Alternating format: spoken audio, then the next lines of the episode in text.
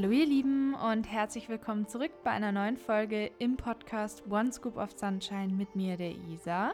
Heute mit einer brandneuen Interviewgästin hier im Podcast und zwar ist es die liebe Fiona Torke.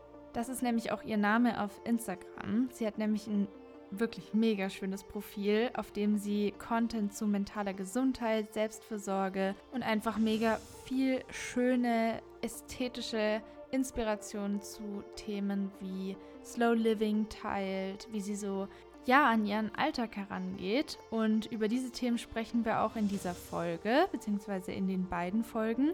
Deshalb verrate ich jetzt mal nicht zu so viel und lasst euch einfach mal zuhören. Und ich wünsche euch jetzt ganz viel Spaß mit der Folge mit der lieben Fiona.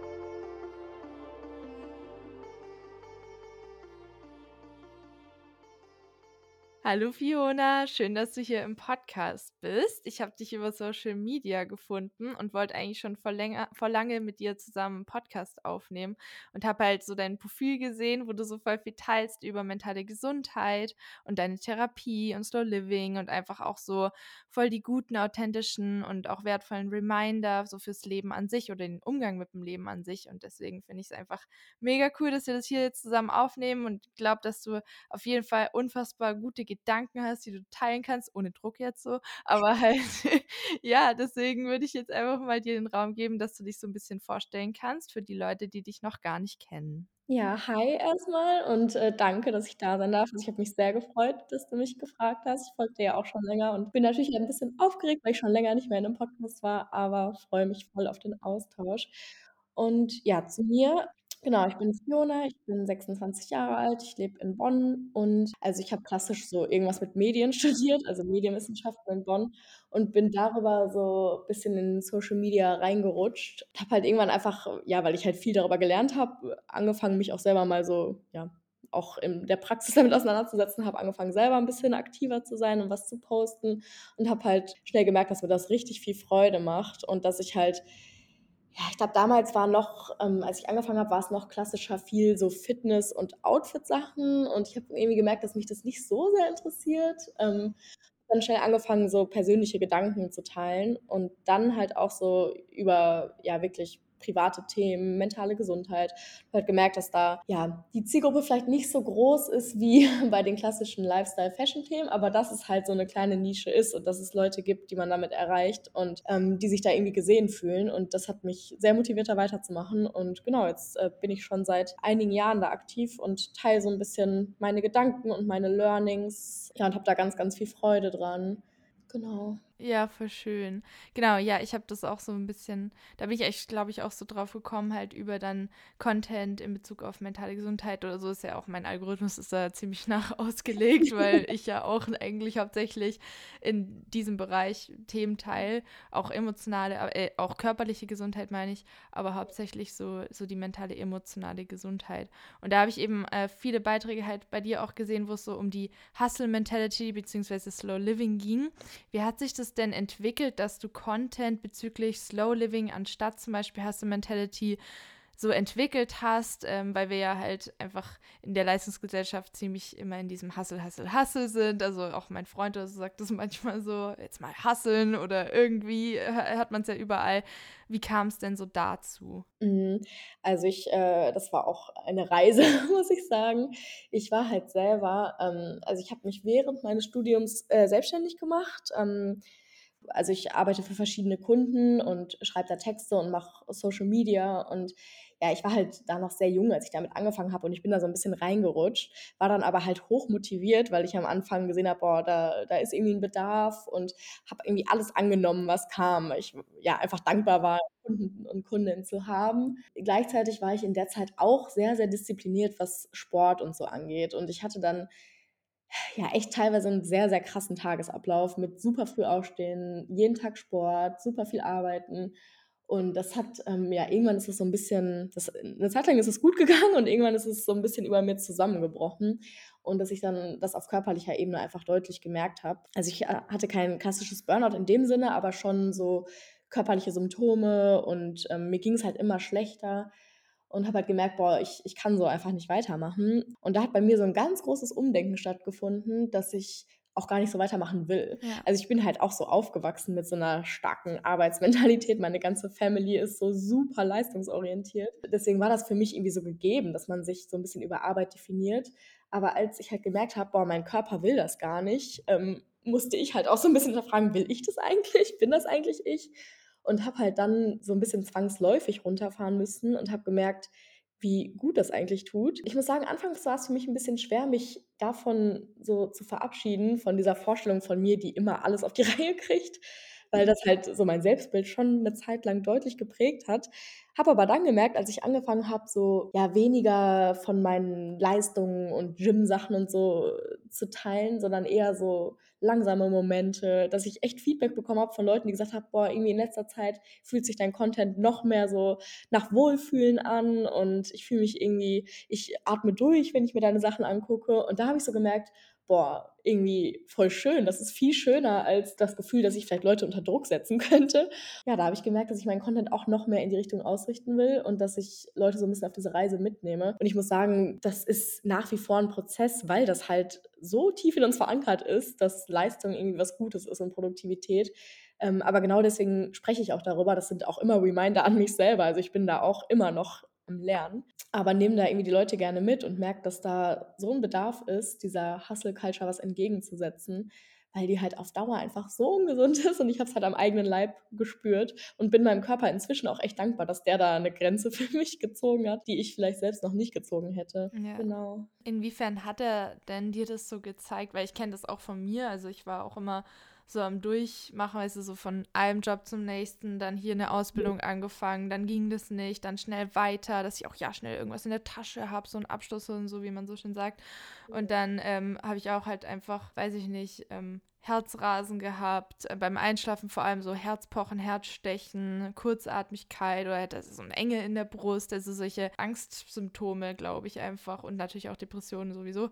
Aber ja, leider. Aber wie war es denn so bei dir eigentlich? Bei mir war es ganz ähnlich, dass es sich erst ähm, es war auch schwierig, da eine Diagnose zu bekommen, weil es hat sich zeitweise wie eine Angststörung auch angefühlt ähm, dass ich auch wirklich so genau die gleichen Symptome, die du eigentlich gerade beschrieben hast, aber dann auch so typische Depressionssymptome, so komplette, also ich war sehr, sehr erschöpft und ich kannte das von mir gar nicht, ähm, weil also so eine depressive Verstimmung kannte ich schon, aber bei mir hat die sich eigentlich nie in so Antriebslosigkeit geäußert, sondern eher in, ich kompensiere das mit irgendwas. Und da war halt einfach so ein Punkt plötzlich, wo es einfach nicht mehr ging. Also wo ich einfach, mein Körper, ich war so erschöpft, dass ich das Gefühl hatte, boah, ich ähm, will gar nichts mehr machen, ich kann nichts mehr machen. Ähm, und da war immer noch so ein kleiner Leistungsanteil in mir, der so gedacht hat, boah, aber wir wollen doch eigentlich, dass einfach nur unser Körper, der nicht mehr kann. Und dann durch viel Austausch mit meiner Therapeutin damals, aber auch mit Ärztinnen, habe ich halt gemerkt, ja, das ist einfach der Körper, der gerade die Aufgabe übernimmt, wo ich nicht in mein Inneres reinhören kann.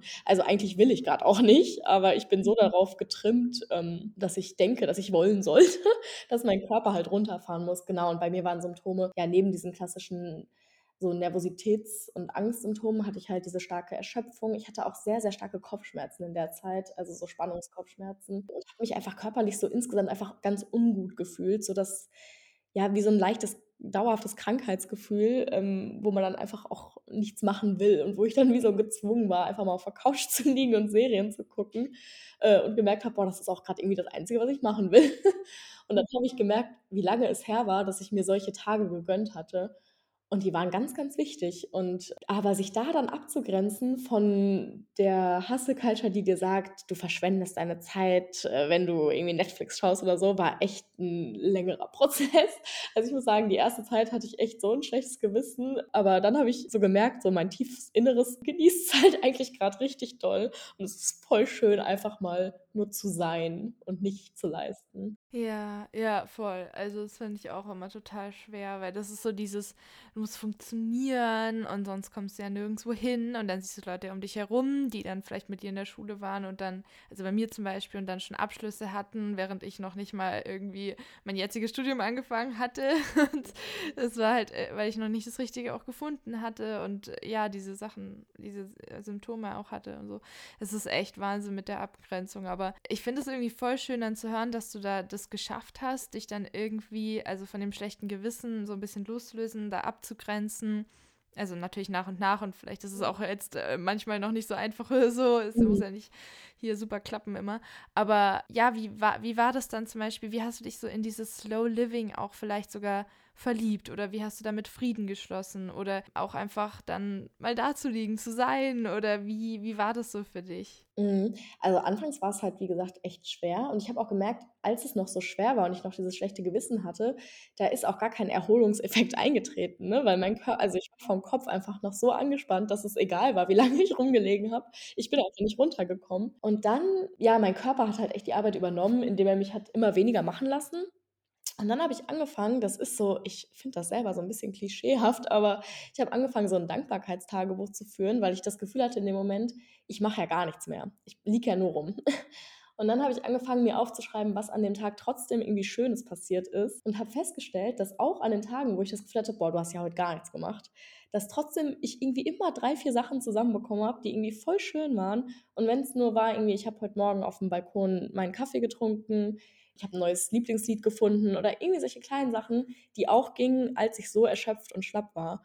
Und das hat mir gezeigt, boah, irgendwie sind das die Sachen, die einen Tag so schön machen und nicht das Abhaken von tausend To-Dos und habe das so eine Zeit lang dann richtig zelebrieren können, mir so diese kleinen Momente zu nehmen. Das hat echt viel mit mir gemacht so, weil ich gemerkt habe, dass diese kleinen Momente vorher total untergegangen sind. Also ich habe, als ich so in diesem Leistungsmodus war, habe ich den Kaffee schnell reingekippt und, ähm, weiß ich nicht, Musik nur beim Sport zum Auspowern gehört oder so. Und als ich angefangen habe, das so alles ein bisschen achtsamer und bewusster wahrzunehmen, ich so voll die Schönheit da drin entdeckt und ähm, ja, das war ja so richtig heilsam. Es hat sich angefühlt, als wäre so ein ja, irgendwie so ein kleines Pflänzchen in mir ähm, so erwachsen, was so aufblühen konnte und nochmal so einen ganz neuen Blick auf jeden Tag ja so erhaschen konnte. Das war total schön irgendwie. Boah, voll schön, ja, genau. Ja, das finde ich, also sind auch so diese, dieser Fokus oder dieses Reinzoomen auf die Details und die Freude dann diesbezüglich bringt einen ja auch dann so in den Moment und das ist ja dann irgendwie so dieses Wow, dieses Aha. Und da, darum geht es ja eigentlich. Weil man muss sich ja mal überlegen, warum wir immer so rumsprinten und so viel machen. Ja, weil wir halt so ein Gefühl nachjagen von wegen Ruhe, Zufriedenheit, glücklich sein. Aber in diesem ganzen Prozess können wir das gar nicht mehr erreichen, weil wir nur noch in diesem Running-Modus sind. Und dann, was ist das Ziel? Weiterrennen. Ja. Also es ist halt, irgendwann kam es mir so total paradox oder unschlüssig in sich vor, diese ganz, dieses ganze Regime oder diese ganze Disziplin. Also Disziplin ist auch was Gutes und an manchen Stellen braucht man das auch mal. Zum Beispiel, wenn ich jetzt im Juli meine drei Prüfungen da in der Uni schreibe, dann werde ich auch äh, Routine und Disziplin und ähm, Zeiten brauchen, damit ich diesen Stoff hinbekomme, so quasi. Manchmal ist es auch nötig und nicht nur negativ. Ja, ja. Aber dann so komplett aus der Balance zu kippen und wirklich nur noch zu rennen und da, da so durchzugehen, ja, finde ich irgendwie ja noch einen wichtigen Gedanken. Also voll gut auch. Und ich finde, wenn ich jetzt so zurückdenke, so mit 16, 17 war ich auch so ein To-Do-Listen-Mensch und immer ein Planer und Pläne und so. Ich hatte, das war mein, mein Leben irgendwie. Ich liebe das auch immer noch und das kann auch voll Spaß machen. Aber aus diesem Spaß und aus dieser Freude an diesen Listen oder so einem Planer zu haben, der schön aussieht, auch gerade so Ästhetik und so, ist halt so eine Obsession geworden. Und dann wird es halt viel zu extrem. Mhm. Deswegen, ja, also voll gut, dass du das so für dich erkannt hast und so fühlst. Und ist es dann auch, gerade dieser Fokus auf Details und Dankbarkeit, ist es dann auch so das, was dir dann diese vielleicht auch Erschöpfung ver verbessert hat oder die innere Unruhe, falls du das hattest, oder so ein Druck oder so, falls du den erlebt hast, so war es bei mir zumindest, äh, so ein bisschen erleichtert oder weggemacht hat oder gebessert hat oder was waren da so deine Routinen oder Punkte, die dir so hauptsächlich geholfen haben? Ja, ich muss sagen, dass ich irgendwann, ich habe mal so einen Satz gelesen, ähm, weil ich mich in der Zeit viel schon so mit den Themen, also wie gesagt, es gab bei mir keine klassische Diagnose, aber ich habe mich mit so Burnout und solchen Dingen auseinandergesetzt und ähm, habe dann so einen Satz gelesen, vielleicht machst du nicht zu viel, sondern zu wenig von den Dingen, die dir gut tun. Und dann habe ich mich ganz viel damit beschäftigt, woher Menschen eigentlich Energie nehmen und woher Erschöpfung und Müdigkeit kommen. Und habe dann in dieser Zeit, in der ich so erschöpft war, halt festgestellt, dass es immer noch Dinge gehen, die relativ problemlos gehen und bei denen ich auch diese Erschöpfung gar nicht so stark merke. Und die halt sowas sind wie Musik hören, Serien gucken, mit einer Freundin telefonieren. Also, was ich ganz, ganz stark wahrgenommen habe, ist, dass ich eigentlich ein gutes Bauchgefühl dafür habe, auf welche Dinge ich wirklich Lust habe und auf welche nicht. Dass ich dieses Bauchgefühl aber halt einfach ewig lange ignoriert habe und halt einfach mit'm Kopf entschieden habe. Und als ich dann so 'n bisschen angefangen habe, wirklich zu fühlen, so: „Ey, was möchte ich denn machen? Wo empfinde ich denn vielleicht so 'ne Vorfreude und so 'ne wirklich innere Motivation, das zu machen?“ Als ich dann danach entschieden habe und meinen Tag so 'n bisschen danach geplant habe, kam diese Energie auch irgendwie wieder. Das war so spannend zu beobachten. Ja, weil ich glaube, ganz lange diese Intuition halt ignoriert habe und das hat mich einfach ausgelaugt. Und dann so ganz langsam wieder Sachen hinzuzufügen in meinen Tag, ähm, auf die ich Lust habe, hat so die Energie langsam wieder wachsen lassen. Und das ist auch was, was ich bis heute, ähm, immer wieder dann versuche, wenn ich merke: „Boah, ich bin irgendwie wieder super erschöpft“, dann gucke ich so: „Ja, was steht denn auf meiner Liste?“ Ja, irgendwie nur Dinge, die sich irgendwie schon ermüdend anfühlen. Ja, das fand ich so 'n spannenden Prozess. Und ich hatte grad noch 'n Gedanken zu der Disziplin, was mir nämlich aufgefallen ist, weil du das grade gesagt hattest, dass 'ne Disziplin ja sehr sinnvoll ist, wenn man 'n Ziel vor Augen hat und wenn man auch wirklich was erreichen will, womit auch positive Gefühle verbunden sind, die einem irgendwie was geben. Was ich nur 'ne Zeit lang hatte, war, dass diese Disziplin irgendwie so der Disziplin willen einfach da war. Also, das hatte gar kein größeres Ziel mehr dahinter, sondern es ging einfach nur darum, produktiv zu sein. Und ich glaube, das ist so der große Unterschied, den ich lernen musste. Weil wenn ich jetzt auf was hinarbeite, worauf ich wirklich Bock habe, dann ist es ja voll gut, da auch die Disziplin aufzubringen. Aber sie einfach nur aufzubringen, um sich selbst zu geißeln fast schon, ist halt so sinnlos. Ja, voll. Ja, genau, ist so. Das ist dann einfach 'n Teil von der Identität, der dann erhalten werden muss, weil sonst, ähm, bekommt man Angst oder fühlt sich unsicher und Ungewissheit, Unsicherheit ist ja dann irgendwie das Schlimmste für für für den Menschen an sich. Also, ist ja auch instinktiv so. Und dann versucht man das halt so aufrechtzuerhalten für sich. Also, es ist echt so. Also und dann auch was ich auch so wichtig finde, ist so dieser G Gedanke mit dem handle ich nach'm Kopf und was rational oder logisch halt Sinn macht nur. Also, es ist auch 'ne super Hilfe und manchmal auch wichtig, aber mache ich das Mhm. nur danach oder eben dieser Instinkt, diese Intuition, auf das Gefühl zu hören und dann auch es ist ja eigentlich so klar, als Kinder, keine Ahnung, ich weiß nicht, wie's bei dir war, aber ich sitze halt in der Sch ich saß so in der Schule oder weiß ich nicht und wusste schon ganz genau, was ich danach irgendwie mache, was ich spiele, habe mich da drauf gefreut. Dann bin ich halt nach Hause, habe das halt gemacht, dann habe ich mich noch mehr gefreut und dann war ich zufrieden. Fertig, aus. Und dann irgendwann, Ja. wenn alles nur noch Ja, so nach voll. Zwang ist und nach To-do, dann verliert sich das total eben in diesem Sog oder in diesem Vortex aus Disziplin und Zwang und Rationalität. Und das ist halt schade irgendwie. Und da kann man ja entgegenwirken. Und vor allem halt in Bereichen, wo's dann auch irgendwie nicht nötig ist, grade so was Freizeit angeht. Ähm, wie gesagt, bei mir war halt auch Sport 'ne Zeit lang so 'n etwas schwieriges Thema. Ich habe halt mit Fitness und Krafttraining angefangen. Das hat mir super viel gegeben. Aber dann hat das halt irgendwann so 'n Maß angenommen, wo das einfach so für mich 'n fester Teil meiner Routine war, dass ich davon gar nicht abweichen wollte. Und dann musste ich irgendwie so und so oft gehen. Ähm, dann hat das halt die ganze Freude daran genommen, ne, weil's einfach nur noch so 'n Zwang war, immer dahin zu gehen. Und dann, als ich halt zwangsläufig durch die körperlichen Symptome monatelang aussetzen musste, habe ich gemerkt, wie ich wieder so richtig Lust entwickelt habe und dass 'n Training, auf das man richtig Bock hat, so cool ist und 'n Training, wo man sich einfach nur hinschleppt, irgendwie eh eigentlich unnötig ist. Vor allem wofür, wenn man eh jetzt, ähm also, ich bin ja ich mache ja keinen Wettkampfsport oder irgendwas, so wem muss ich da irgendwas beweisen?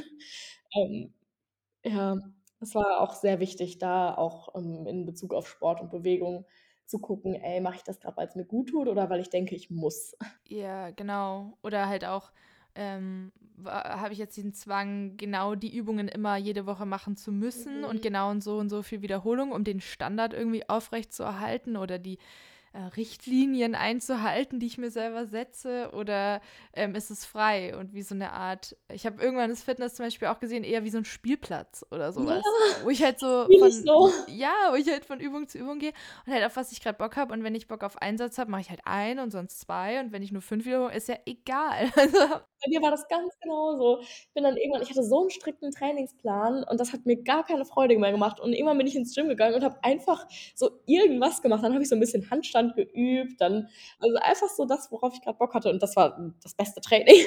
Da ich gedacht: „Ja, wofür ziehe ich denn diesen krassen Plan durch? Also, wofür?“ So, es gab halt kein größeres Ziel dahinter.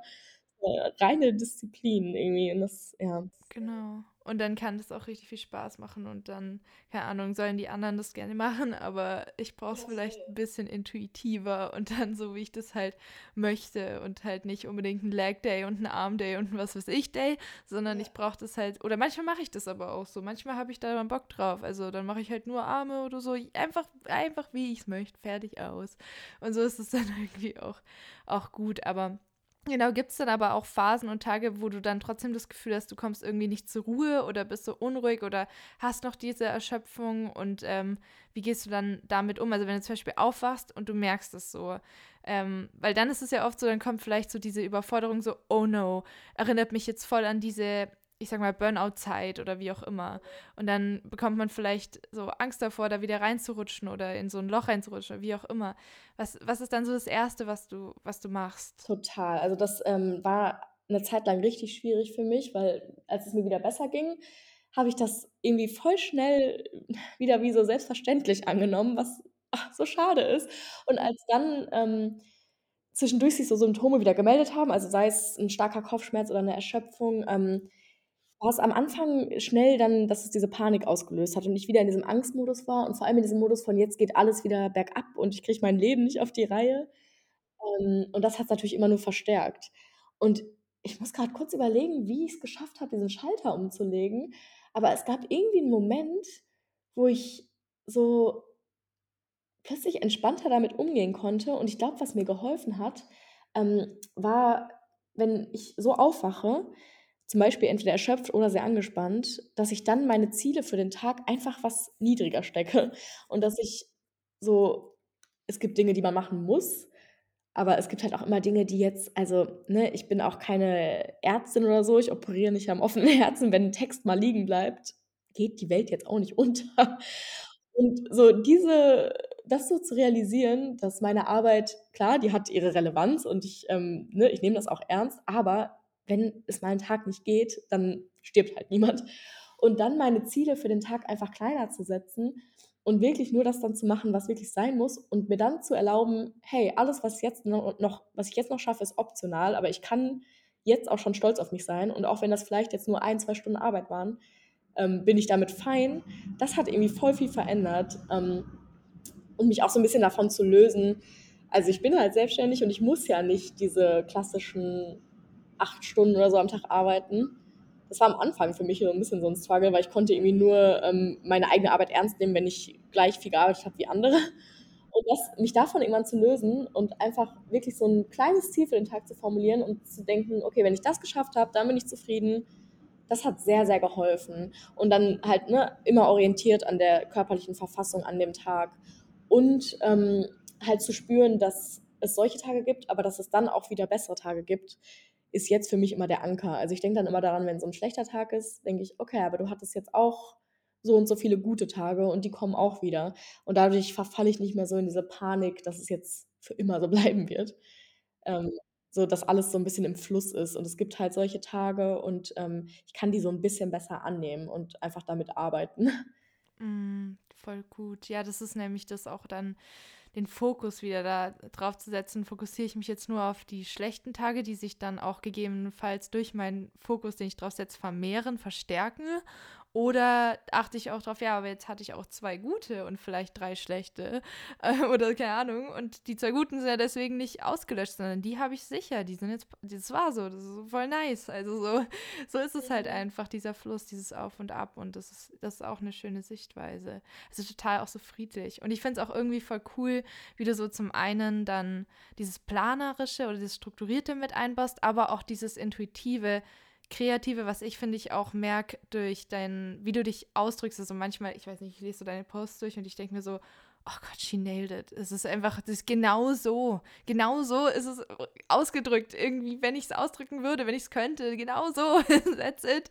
Halt dieses ähm, fast schon poetische, intuitive, also die, wie du mit Worten umgehst, finde ich irgendwie auch so interessant. Und da habe ich auch ein einen Beitrag gelesen äh, bezüglich den Intentionen für 2023. Das war so Ende des Jahres oder ich glaube im Januar am Anfang.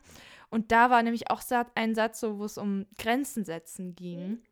Und ähm, wie, wie, wie ist es denn so in Bezug auf das Thema Grenzen setzen? Weil wir hatten es jetzt auch schon von Abgrenzung von anderen dann, weil man sieht die ja dann zum Beispiel im Gym oder auf Social Media, die dann halt weiter so durchballern, sag ich mal. Ja, ähm, aber auch Grenzen an sich. Also, was hast du da bezüglich so für dich gelernt oder wie ist es für dich, die, das zu kommunizieren? Oder ja, was möchtest du da jetzt ähm, verändern oder wie ist es für dich so bezüglich Grenzen? Hm, ja, das war auch also ein sehr, sehr schwieriger Prozess. Ähm, wie gesagt, weil ich halt eine Zeit lang dieses, ähm, Bild von mir hatte im Kopf, äh, die Person, die immer irgendwie alles schafft und für alle da ist und auch nach einem langen Tag noch schnell zu einer Freundin fährt und der irgendwie bei was hilft. Das war halt sehr tief verankert in mir. Ähm, und ich weiß auch, dass ich dafür also, das wird ja auch von außen halt einfach gelobt, ne? Leute mögen das, wenn du irgendwie immer präsent bist und so, äh, für ja, immer ja sagst und für alles zu haben bist quasi. Und das war dann halt auch wirklich in dem Moment, in dem ich halt einfach körperlich nicht mehr konnte, musste ich ja Dinge absagen und nein sagen. Und das war anfangs so schwer. Ich habe das dann damals auch in therapeutischer Begleitung quasi gelernt. Ähm, also meine Therapeutin hat mir wie so Übungen gegeben, dass ich halt auch mal bewusst Verabredungen absagen sollte und so. Das hat sich ganz komisch anfangs angefühlt. Ähm, aber dadurch, dass ich halt körperlich musste, war ich gezwungen und habe dadurch gelernt, es passiert überhaupt nichts Schlimmes. Also, Leute sind dir nicht böse, ja, vielleicht kommt mal kurz so: „Hey, schade“, aber, ähm, die also, ne, so gute Freundinnen haben dafür ja Verständnis und Leute, die nur da sind, weil du keine Grenzen setzt, sind vielleicht eh nicht unbedingt die Leute, die man im Leben braucht so, weil die profitieren ja dann nur davon, dass du dich irgendwie aufopferst. Ähm und was ich auch dann immer als Gedanken hatte, was ich mir immer wieder in den Kopf gerufen habe, ist, es macht einen ja auch voll unauthentisch, wenn man keine Grenzen setzt.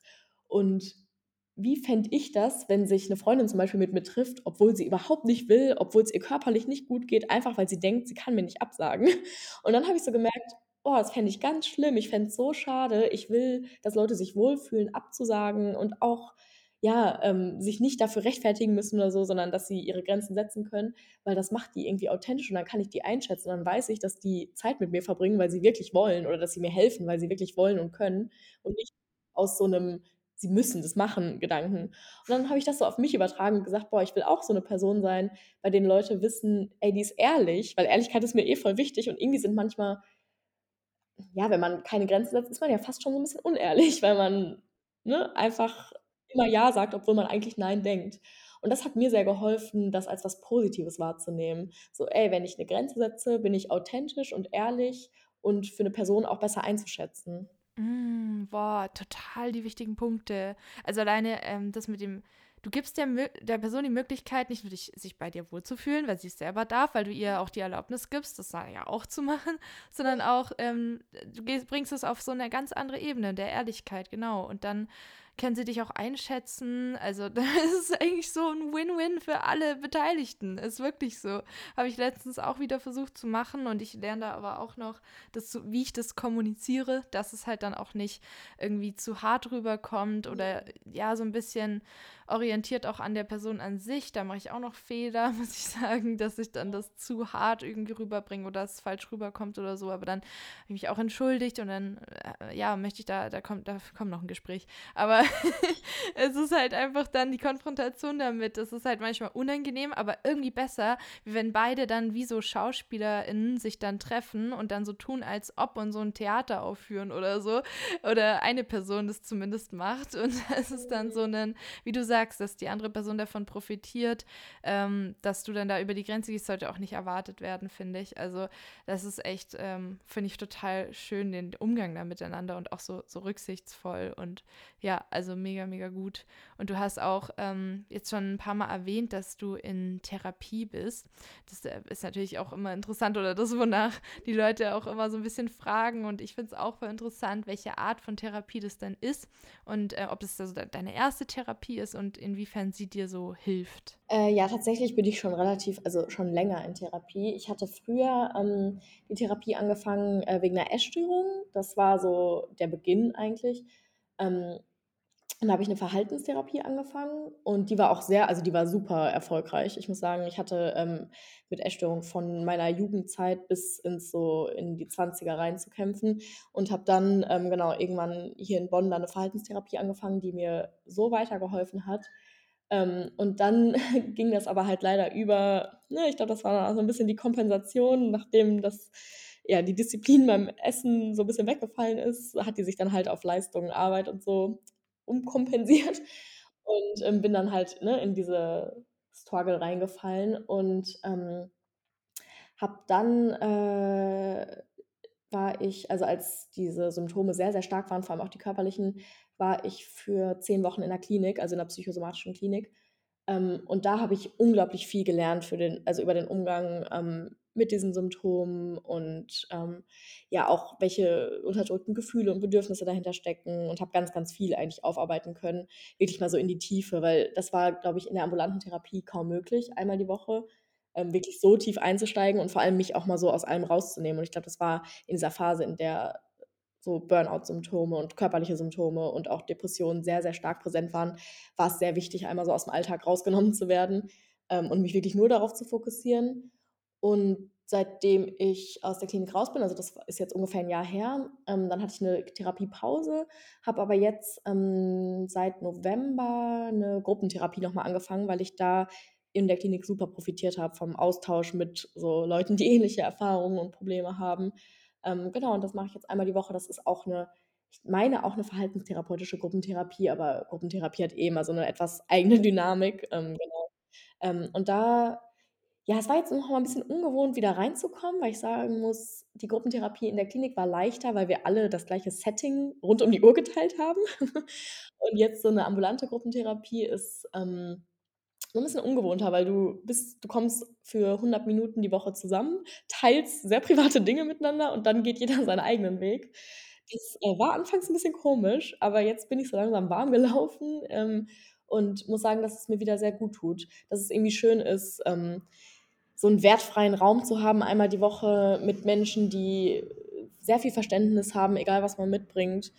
Und ja, arbeite jetzt einfach daran also, ich muss sagen, ich habe von der Klinik unglaublich profitiert, ähm, hatte dann, wie gesagt, diese therapiefreie Zeit, ähm, und habe halt einfach gemerkt, ah, ich, ähm, ich neige noch 'n bisschen dazu, wenn ich zu lange ohne diesen ja, diese etwas externe Hilfe bin, dann verfalle ich doch mal wieder in alte Muster und es ist einfach 'n bisschen schwerer, ähm, beständig zu bleiben. Und deswegen tut mir das jetzt sehr gut, ähm, wieder einmal die Woche so 'n Raum zu haben, in dem ich, äh, mich mit diesen Themen wirklich bewusst auseinandersetzen kann und das nicht tagtäglich mit mir alleine ausmachen muss. Genau.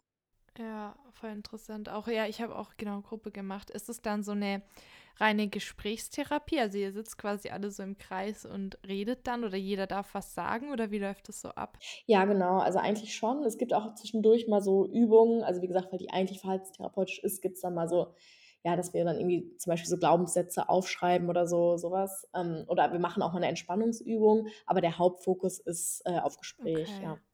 Alles klar. Und, ähm, mit der damals der Klinik und der, ähm, Essstörung, also, war das dann auch viel weil es hat sich ja dann so auf Arbeit und Leistung, äh, in Bezug auf, ja, Arbeiten, verlagert. Also, war's dann auch viel, dass du so rausgefunden hast, dass der Ursprung wirklich so dieses, äh, Identität bezüglich Bestätigung durch Leistung oder Selbstwert oder so war? Oder wa was war da so für dich dann so das Haupt die Haupterkenntnis, was dir dann auch geholfen hat, also, aus der Essstörung auch rauszukommen? Weil ich weiß, dass viele, die zuhören, ja auch auf meinen Podcast gekommen sind, weil sie 'ne Essstörung haben oder hatten. Und das finde ich halt immer irgendwie so 'ne wichtige Frage, weil das ist immer so wertvoll, wenn Leute es da rausgeschafft haben oder rausschaffen oder da da ja Learnings rausziehen aus auch aus Klinikaufenthalten oder Therapien und, ähm, ja, je nachdem, also, welche Essstörung was für 'ne Art von Essstörung du auch hattest. Was war da so für dich, ähm was könntest du da vielleicht so 'n bisschen erzählen? Ähm, ja, kann ich gerne machen. Also, äh, ich hatte Anorexie, ähm, und ich würde sagen, da waren 2 Faktoren sehr entscheidend. Einmal dieser Leistungsfaktor und dieses, ja, so Disziplin ins Extreme. Und das ist also, ich finde, Anorexie ist wirklich bezeichnend für, ähm, sich bis zum Get-No, ähm, selbst geißeln und Disziplin auferlegen. Also, ich glaube, du weißt, wovon ich spreche. Ähm, und halt, ne, Kontroll 'n Kontrollbedürfnis ist da ja auch ganz, ganz groß. Also, ich habe auch damals gedacht, wenn ich, äh, wieder normal esse, dann verliere ich Kontrolle über mein ganzes Leben. Und das Gleiche war ja dann wieder Thema, als ich, ähm, ne, mit der Arbeit und Sport so diszipliniert war, dass ich dann dachte, wenn ich jetzt mich ein paar Tage oder Wochen rausnehme, verliere ich die Kontrolle über mein ganzes Leben und dann läuft gar nichts mehr. Also, ich glaube, Kontrolle auch ein großes Thema. Ähm, und diese Learnings zu sehen, wenn man mal loslässt, es passiert nichts so.